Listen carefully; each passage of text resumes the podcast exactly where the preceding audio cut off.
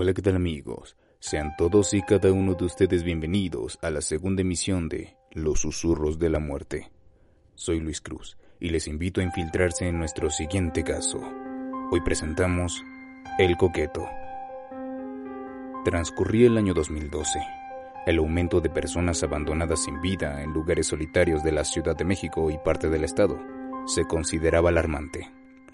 Denuncias apuntaban a un chofer de transporte público, César Armando Librado Legorreta, o también conocido como El Coqueto, quien el 23 de febrero de 2012 fue detenido después de amplias investigaciones policíacas por considerarse como el primer sospechoso de dichos asesinatos.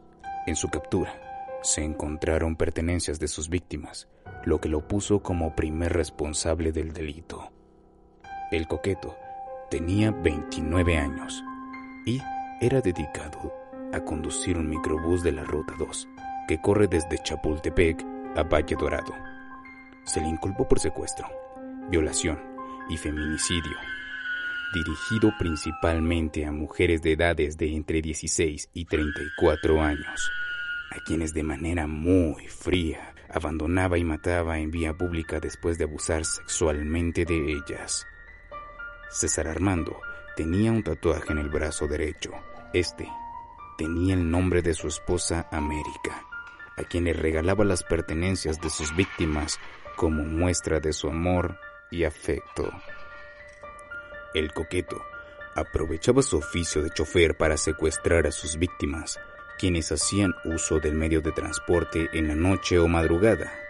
Se quedaban dormidas o en ocasiones se encontraban en estado de ebriedad vulnerables ante la situación de encontrarse dentro de un autobús en marcha, el intento de escapar era complicado.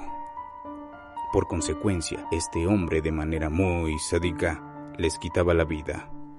En ocasiones podía variar la forma de operar y aprovechaba la última pasajera de la noche, a quien secuestraba antes de llegar a la base. Estas víctimas terminaban en un canal de desagüe en Tlanepantla. Luego de su detención, mientras se encontraba en proceso jurídico para dictar su sentencia, César Armando se fugó de la subprocuraduría de Tlanepantla, presuntamente con la ayuda de dos policías municipales, los cuales fueron detenidos después de dar parte de la desaparición del coqueto, quien tras un fuerte operativo de la policía fue reaprendido en el Estado de México durante su interrogatorio, confesó haber violado a ocho mujeres y asesinado a siete de ellas, pero su primer víctima quedó viva.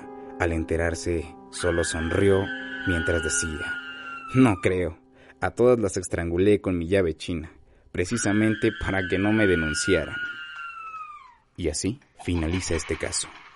Actualmente cumple una condena por 240 años en el penal de Barrientos, Tlanepantla pero eso no nos asegura que asesinos como él no sigan sueltos.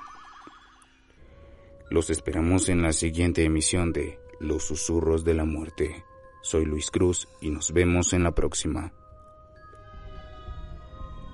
Recuerda mirar a tu alrededor antes de cerrar los ojos y no te olvides de sintonizar nuestro siguiente programa.